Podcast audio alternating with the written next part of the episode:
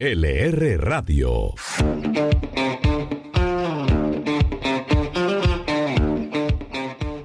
¿Cómo están? Mi nombre es Carlos Rodríguez y les damos la bienvenida a un nuevo capítulo de LR Radio, la radio económica. Terminamos la semana con manifestaciones y bloqueos que aún no terminan, pero que ya dejan su huella en la economía. Conocimos además las nuevas proyecciones del Banco Mundial y cómo les fue finalmente a las empresas el año pasado con el reporte de la Superintendencia de Sociedades. Vanessa Pérez, comencemos. ¿Cómo sigue afectando el paro a la economía? El índice de confianza del consumidor de Fedesarrollo registró en mayo su peor comportamiento en lo que va del año y el segundo más bajo desde que se realiza al ubicarse en menos 34,3%. Desde que se creó el indicador, el peor dato ha sido el de abril de 2020, donde el resultado del análisis fue de menos 41,3% en plena cuarentena estricta. La encuesta también reveló que cayó la disposición a comprar vivienda, electrodomésticos y vehículos durante mayo. Según el Centro de Pensamiento, los bloqueos que se han presentado por las manifestaciones generaron un deterioro de los indicadores de condiciones económicas en cómo los hogares ven su situación y si consideran que es un buen momento para comprar bienes como neveras, lavadoras y televisores. Y el paro no solo ha afectado a la confianza que las personas tienen en el comportamiento económico y también a su disposición en comprar ciertos productos, sino también en el costo de los alimentos. Así lo reveló el dato de la inflación de mayo que se disparó precisamente por el costo de algunos productos. Laura Vita. El costo de la vida se disparó en mayo y la principal razón fueron los bloqueos que golpearon en el abastecimiento de los alimentos. La caída en la oferta de productos hizo que la variación anual de la inflación subiera hasta 3,3%. Solo la inflación de alimentos creció 5,37% en mayo, un número que no se veía desde 2009. Las ciudades más afectadas por el alza en los precios fueron los epicentros de los bloqueos, como Popayán, Florencia, Cali y Neiva. Además, las personas de los ingresos más bajos fueron las más afectadas con este incremento, con una variación mensual de 1,5% en comparación del 0,49% que vieron las personas de ingresos altos.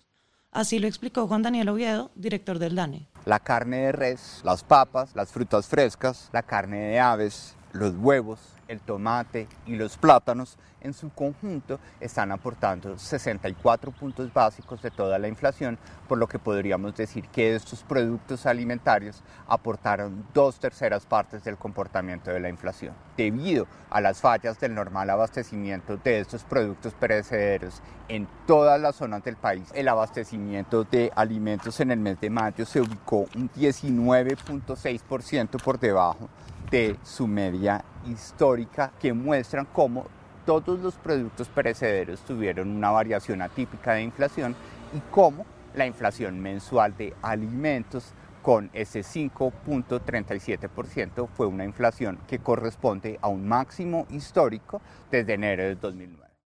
Pero en medio de todas estas malas noticias, hay una luz al final del túnel con las proyecciones económicas que entregó el Banco Mundial esta semana con los cálculos para este año.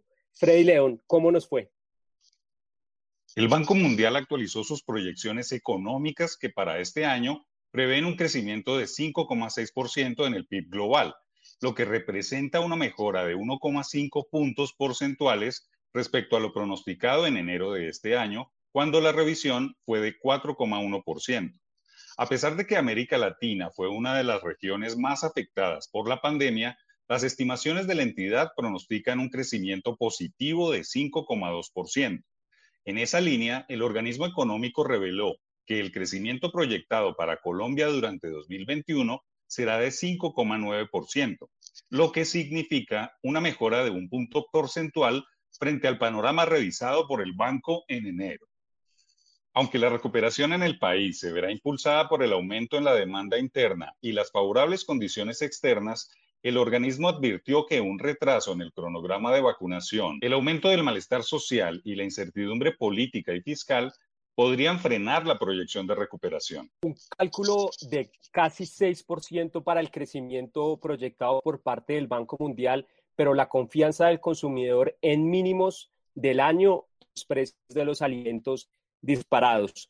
Desde el 28 de abril, según los datos del Ministerio de Defensa, se han presentado más de 3.250 bloqueos. Vanessa, ¿usted cómo ve el panorama? Creo que no solo es el momento de comenzar a cambiar el escenario para lograr la reactivación económica, sino que es obligatorio, urgente y necesario.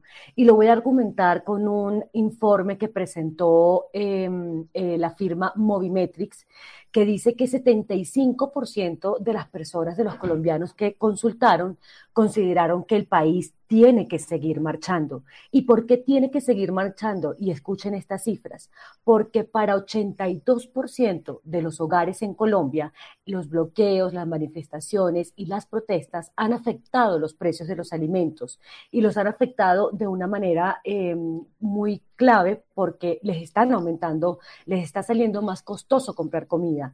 Lo segundo es que 52% está manifestando que hay una disminución de ingresos para cubrir los gastos básicos. Y la tercera razón mm, por la cual hay que eh, levantar los bloqueos y cambiar el escenario que está viviendo Colombia es porque 45% de las personas encuestadas dijo que está en desempleo.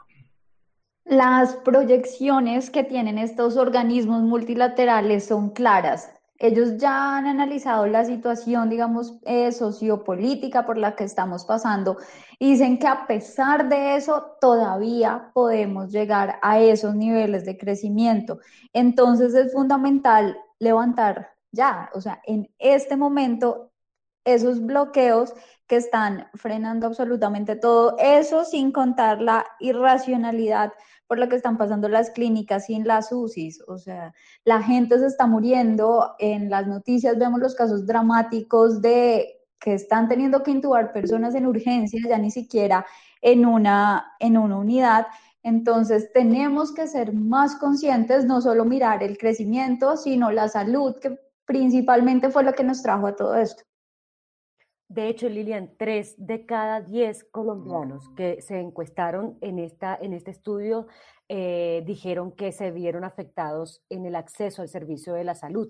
Entonces, eso es una cifra preocupante que debe cambiar. Es importante levantar los bloqueos, no solo por las razones que ya ustedes han expuesto, sino es importante también que ese crecimiento que esperamos no se vea bloqueado en los resultados del segundo trimestre por un, más de un mes de paros y movilizaciones, es importante que ese crecimiento también se refleje en las personas y que las personas entiendan que el crecimiento de la economía eh, les genera un impacto real en sus condiciones de vida. En esa medida es fundamental que trabajemos todos y que las partes involucradas lleguen a acuerdos lo más pronto posible porque el crecimiento, más que una cifra, es el reflejo de cómo estamos viviendo todos. La necesaria reactivación económica en Colombia va a ser lenta pues como muchas otras cosas en el país, pero eh, se ha dado a medias y en medio de una polémica porque llegamos al 97% de ocupación de las camas UCI.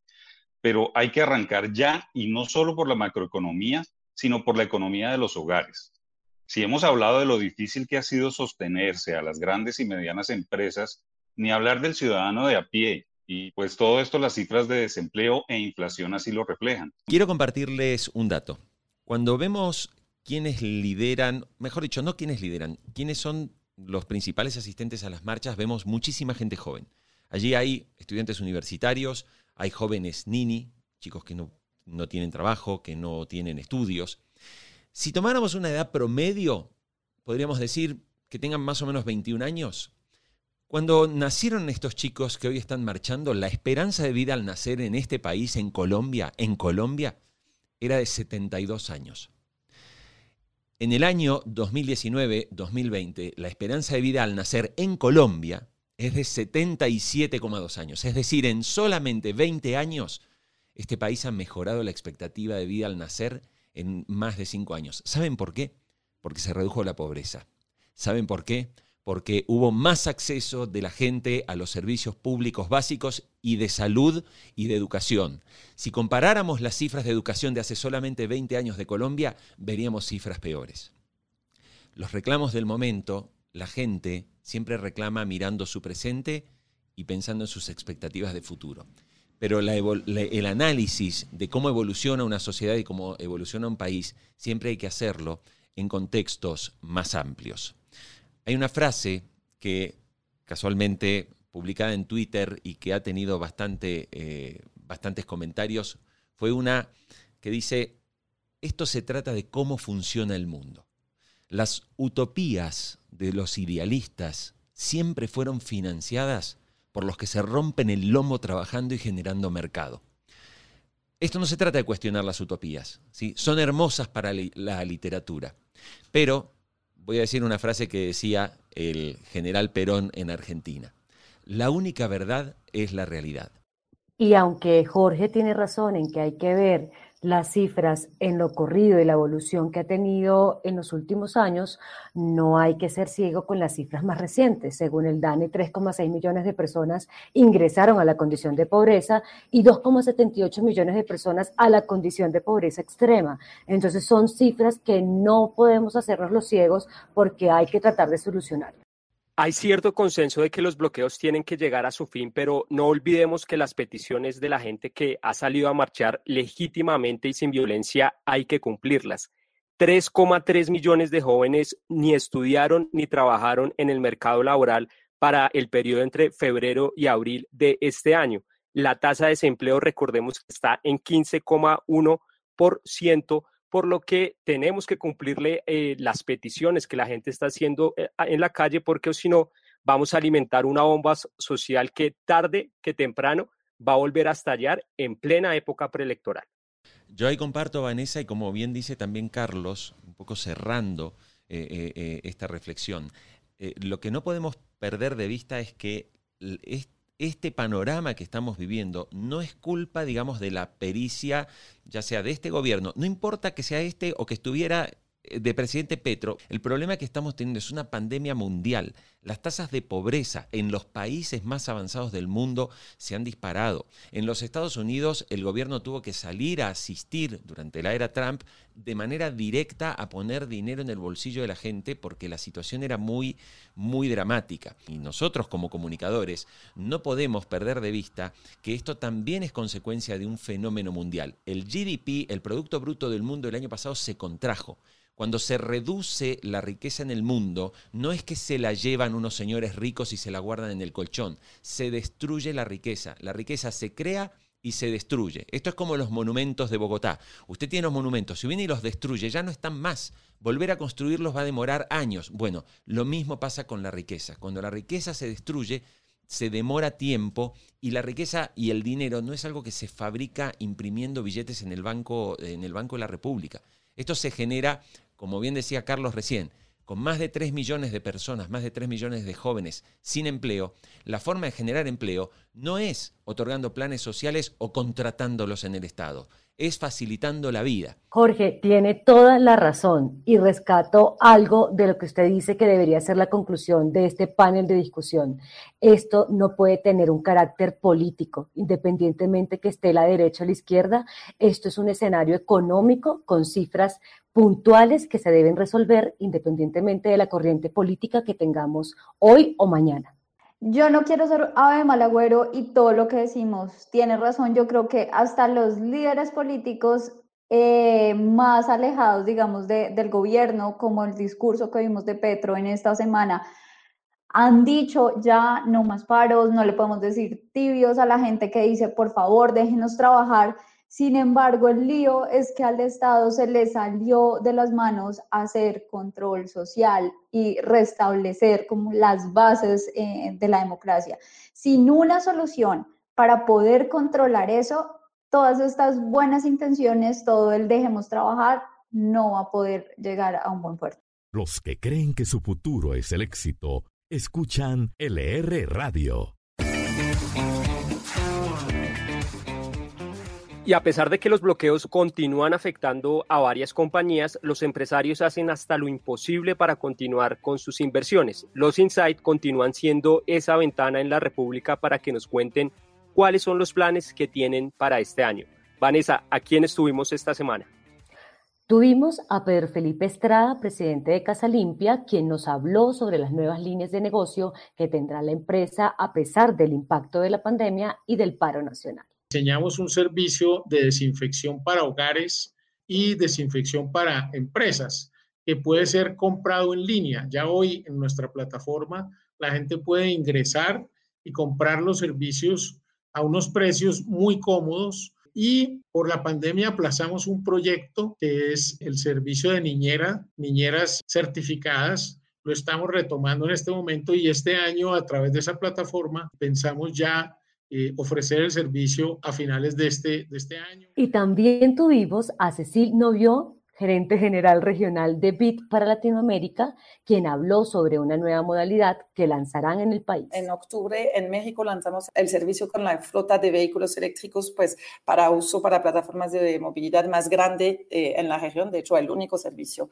pues, de, este, de este tipo en la región y es un, modelo que queremos replicar eh, y que estamos de hecho de desde ya analizando para Colombia. La idea es que desde, o sea, en el primer semestre del próximo año, del 2022, este servicio ya esté activo eh, en, en, Colombia. Estamos en una fase de, digamos, eh, estudio de mercado, de análisis. Los creadores de unicornios están en LR Radio. Bueno, usted sabe que durante la pandemia ha crecido mucho el deseo y el anhelo de mucha gente de cambiar de trabajo o incluso de lanzar su propio emprendimiento, su propio proyecto. Y es por eso que en la República cada semana tenemos la sección de SOS Emprendedores, un espacio donde no solamente conocemos las historias de esas compañías jóvenes que recién comienzan y que anhelan convertirse en unicornios, sino también son buenos ejemplos que pueden inspirar a más de uno. Lilian, ¿quiénes estuvieron esta semana? Esta semana tengo dos ideas. Una precisamente para estos emprendedores que quieren ampliar o llegar a nuevas líneas de negocio. Sinoe es una fintech líder en oferta y diseño de soluciones de crédito y ellas fueron la primera fintech en alcanzar 2 millones de créditos desembolsados en el país a cerca de 300 mil colombianos pues en medio de la pandemia, con su plataforma Aliatu, quieren apoyar a más emprendimientos, por lo que sacaron dos funciones. Una primera son días de gracia sobre pagos de capital para los clientes que ya tienen y para clientes nuevos están ofreciendo tasas especiales con nuevos aliados para que puedan reactivarse, comprar materia prima, tal vez desatrasarse en otras nuevas cuentas eh, que hayan sacado.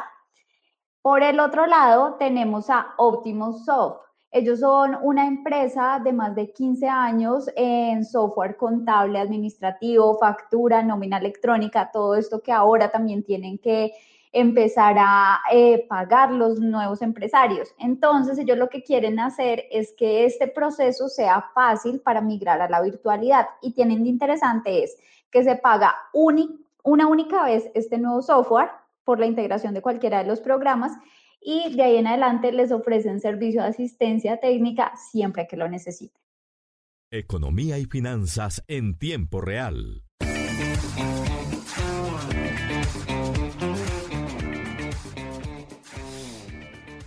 Y en LR Radio, la radio económica, tenemos una nueva sección realizada ni más ni menos que por Ushi Levy, porque como cada semana en este podcast conversamos sobre un tema en el que hacemos foco, lo que hace Ushi es seleccionar una lista en Spotify de música que esté vinculada y relacionada con el tema que estamos desarrollando. Por eso los invitamos a suscribirse a nuestro canal, a seguir la playlist pública que tiene la República y cada semana puedan disfrutar, quizás yendo en el auto o con los audífonos, en su teléfono celular, de muy buena música y de esta selección que hace Ushi Levi. Ushi, ¿qué tenemos esta semana?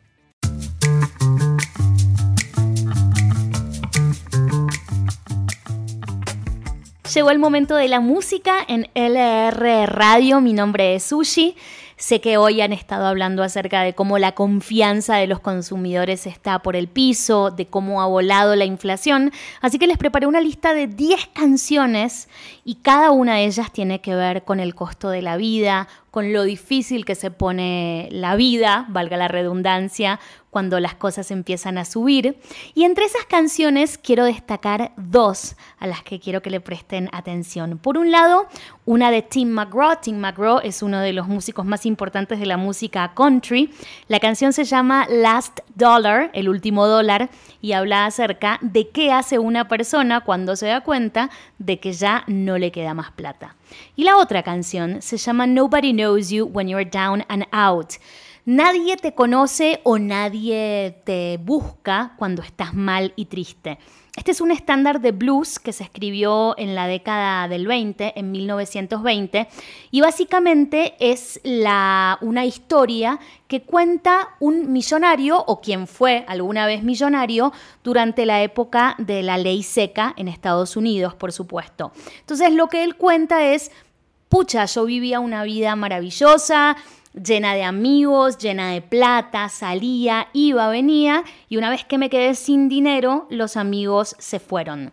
La versión más conocida es la de Bessie Smith, pero hay una versión que me parece maravillosa, que es la que les preparé y les puse en esta lista, que es la versión de Eric Clapton.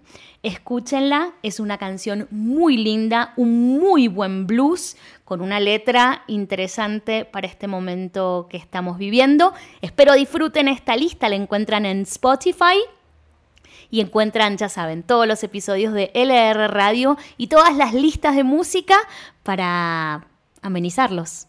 Un abrazo enorme y que pasen una muy buena semana.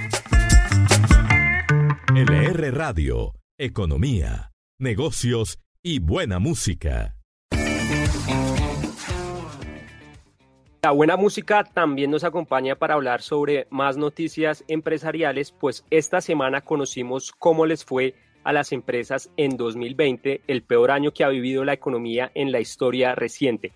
Laura, ¿cómo fue el reporte que entregó la Super Sociedades? La Superintendencia de Sociedades presentó el informe anual de las mil empresas más grandes del país, después de haber recopilado la información de los ingresos operacionales de 27.952 sociedades a cierre de 2020. Entre otros datos, el informe arrojó que los ingresos operacionales de las mil empresas más grandes cayeron, pasando de 754 billones en 2019 a 697 billones en 2020, es decir, una caída de 7,6%. Además, las 50 empresas más grandes representan 40% de los ingresos totales, es decir, equivalen a 282 billones. Sin embargo, las pérdidas reportadas tuvieron un crecimiento, al pasar de 12,1 billones en 2019 a 15,2 billones en 2020. Un año que mostró resiliencia por parte de las empresas a pesar del desastre económico que trae la pandemia un desastre que para algunos se podría repetir este año en Perú tras las elecciones presidenciales que al momento de grabar este episodio daban a Pedro Castillo como el ganador, como él mismo lo anunció durante la semana. Llamo a las autoridades electorales que por favor, por el Perú, por la democracia, por nuestra patria, ser respetuosos no mancillemos la voluntad del pueblo peruano. De acuerdo al informe de nuestros personeros, nosotros ya tenemos el conteo oficial del partido, donde el pueblo se ha impuesto a esta gesta a la cual saludamos. No obstante, se prevé una larga batalla jurídica de aquí en adelante pues Keiko Fujimori, la rival de Castillo, denunció durante la semana presuntos fraudes en el conteo, por lo que se prevé que esta batalla continúe. Varios de estos indicios de fraude en la mesa, que para nosotros es considerado inaceptable, han venido ocurriendo una serie de irregularidades. Hemos notado que ha habido una estrategia de parte de Perú Libre para distorsionar o dilatar los resultados que reflejen la voluntad popular. Nosotros lo que queremos no es eh, que estemos preocupados por nuestra candidatura, no.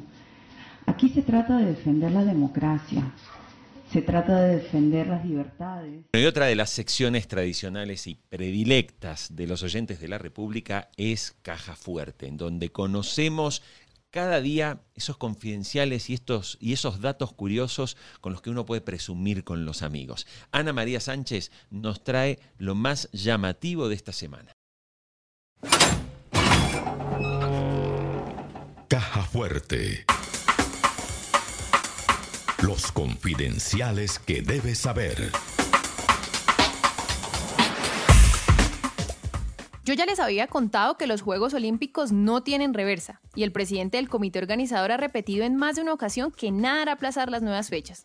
Sin embargo, hay dos sectores que levantaron su voz en contra de la realización de los Juegos. El primero es un grupo de 6.000 doctores que ante los riesgos de la salud pidieron cancelar el evento. Y el segundo son las más de 415.000 personas que firmaron una petición en change.org.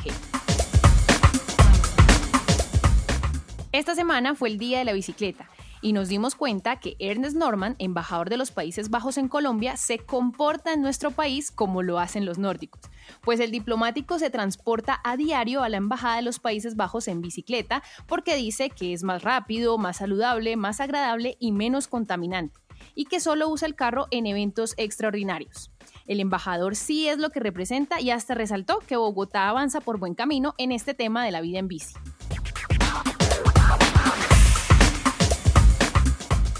Hace unas semanas el sector agrícola andaba en tensión porque ya se iba a llegar el día de cumplir con el primer cargamento de aguacate Hass colombiano a Corea del Sur. Pues bien, el envío se cumplió pero contra todo pronóstico, porque aunque estaba organizado para que se fuera por barco, terminó yéndose por vía aérea debido a los bloqueos que no cesan en el país. Pero bueno, sin importar las condiciones, no quedamos mal y ya los coreanos están disfrutando del apetecido Hass colombiano.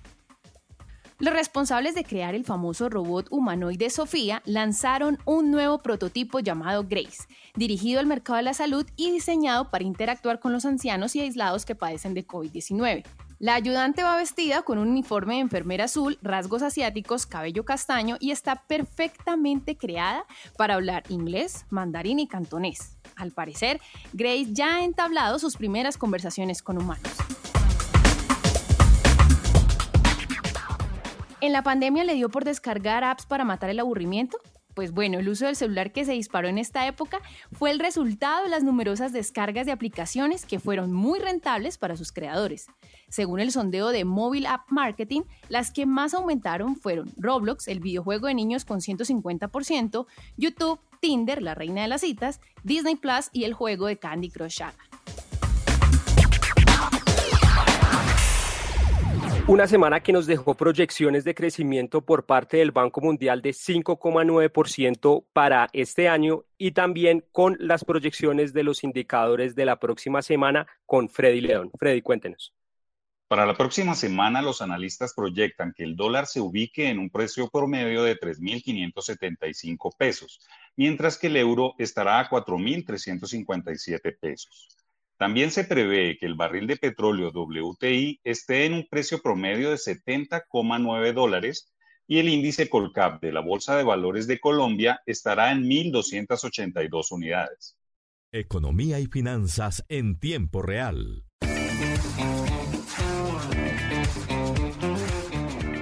Llega la semana de la primera quincena de junio, empieza a acabarse el primer semestre del 2021 y vamos a hablar sobre qué noticias o qué consejos tenemos que tener en cuenta. Yo empiezo, por supuesto, tenemos que estar más que pendientes a la Copa América, si al final comienza, y por supuesto a los partidos de la Eurocopa. Vanessa, una noticia o un consejo para la próxima semana. Sí, eh, hasta el próximo 15 de junio hay chances, según la ley 819 de 2003, de presentar el marco fiscal de mediano plazo en Colombia, por lo que se espera que el Ministerio de Hacienda dé a conocer este documento la próxima semana. Freddy, un consejo o una noticia para la próxima semana. Para los aficionados a los videojuegos, les cuento que este mes llegó con una generosa oferta que incluye esperados títulos exclusivos para PlayStation 5 y Nintendo Switch. Pero además, este fin de semana arranca el E3 2001, Electronic Entertainment Expo, desde el 12 de junio y hasta el 15 de junio. Este es el evento de videojuegos más importante del año, después de que se cancelara la versión del año pasado por pandemia. Aunque se realizará de manera virtual, prácticamente nada cambia. Habrá conferencias de las compañías más destacadas del sector como Xbox, Nintendo y Ubisoft que traen muchas sorpresas, novedades y gameplays. Jorge, una noticia, un consejo para la próxima semana. La definición de las elecciones en Perú son fundamentales.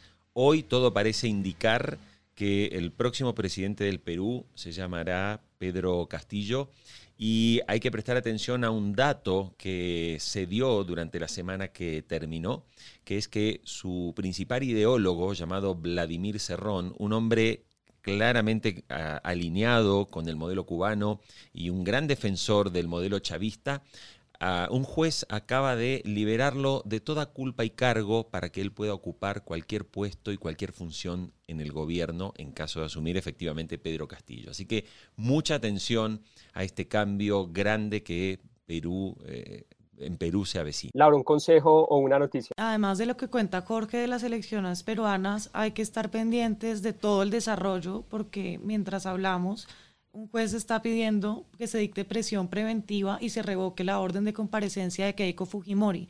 Entonces, se viven momentos de gran estabilidad en ese país y sin duda todo lo que pueda pasar allá nos afecta porque de cómo se comporte la estabilidad política y social de la región pueden depender otros factores como puede ser la llegada de inversión extranjera a la región como un todo. Lilian, un consejo. Les tengo un consejo de finanzas personales de en qué no desperdician dinero los millonarios del mundo. Por ejemplo, Graham Steven del millonario de YouTube dice que compre, no compren café en lugares caros, prepárenlo en su casa. Él, por ejemplo, dice que no va a Starbucks o Coffee Bean, ya que pagar, digamos, el café de estos lugares es absolutamente ridículo. También dice, no hagan compras de impulso como galletas caras, que es solo porque ibas con hambre. No dejen herencias grandes. Tanto Bill Gates como Mark Zuckerberg ha dicho que prefieren no dejarles grandes fortunas a sus hijos. Tampoco tengan todos los canales de televisión y videojuegos. No es que no tengan Netflix, sino no compren todos. Y por ejemplo, la última es no compren marcas de lujo. Por ejemplo, Steve Jobs usaba un Seiko, Zuckerberg usaba eh, sacos básicos, camisetas básicas y muchos CEOs llevan tenis Adidas en lugar de marcas eh, caras que después les desangren el bolsillo. Jorge, y el mejor consejo, o bueno, uno de los mejores consejos que les podemos entregar a nuestros oyentes, cómo suscribirse al podcast. Claro que sí. Fíjense que en Colombia, según un informe de Voxnest, eh, es el país, es el tercer país donde más rápidamente ha crecido el podcasting. Y obviamente la República, LR Radio, es uno de ellos. Así que la forma de hacerlo es a través de los canales como Spotify, busca LR Radio y allí va a encontrar y simplemente presionando el botón suscribirse cada semana recibirá la notificación con el capítulo de estreno, que naturalmente también lo puede encontrar en La República, en nuestro periódico. Eh, cada fin de semana, cada sábado, está disponible para su descarga y para poder escucharlo. Y recuerden que también pueden escanear el código QR que encuentran en la página del editorial todos los sábados y que los lleva directamente al episodio. Los esperamos la próxima semana en un nuevo capítulo de LR Radio, la radio económica. LR Radio.